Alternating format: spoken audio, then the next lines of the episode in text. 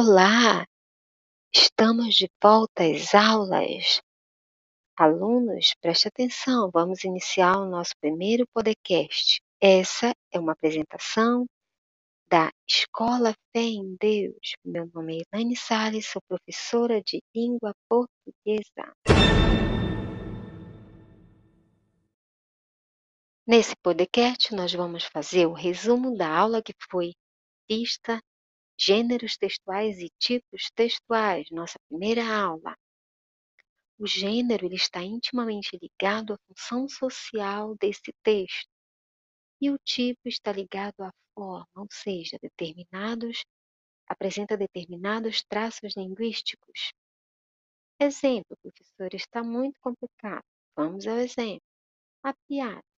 A piada ela tem o objetivo de entreter e divertir, até mesmo ensinar. Essa é a função social dela. E, os tipos textuais presentes nela? Podemos ver o narrativo e o descritivo. O narrativo, você vai ver a contação de uma história em um determinado tempo e espaço, apresentando personagens. Você vai ver os marcadores de tempo e de espaço, que são os advérbios. Você vai, ser, você vai ver o verbo, o pretérito e os descritivos. Olhem a, a, a nossa aula.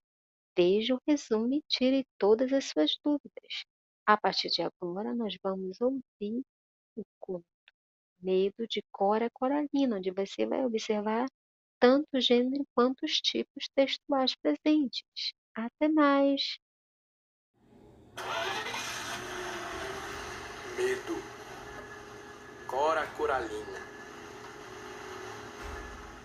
Viajava uma jardineira, expresso ou perua, como se diz, de Goiânia para Goianópolis. Levava na coberta, entre malas e trouxas, um caixão vazio de defunto, destinado para uma pessoa falecida naquele distrito. Logo adiante na estrada, um homem parado dá sinal e a perua para. Dentro, tudo cheio. O homem que precisava seguir viagem aceitou de viajar na coberta com os volumes e o caixão vazio. Subiu. O tempo tinha se fechado para a chuva e logo começou a pingar grosso. O sujeito em cima achou que não seria nada demais ele entrar dentro do caixão e ali se defender da chuva. Pensou e melhor fez. Espichou bem as pernas, ajeitou a cabeça na almofadinha que ia dentro, puxou a tampa e, bem confortado, ouvia a chuva cair.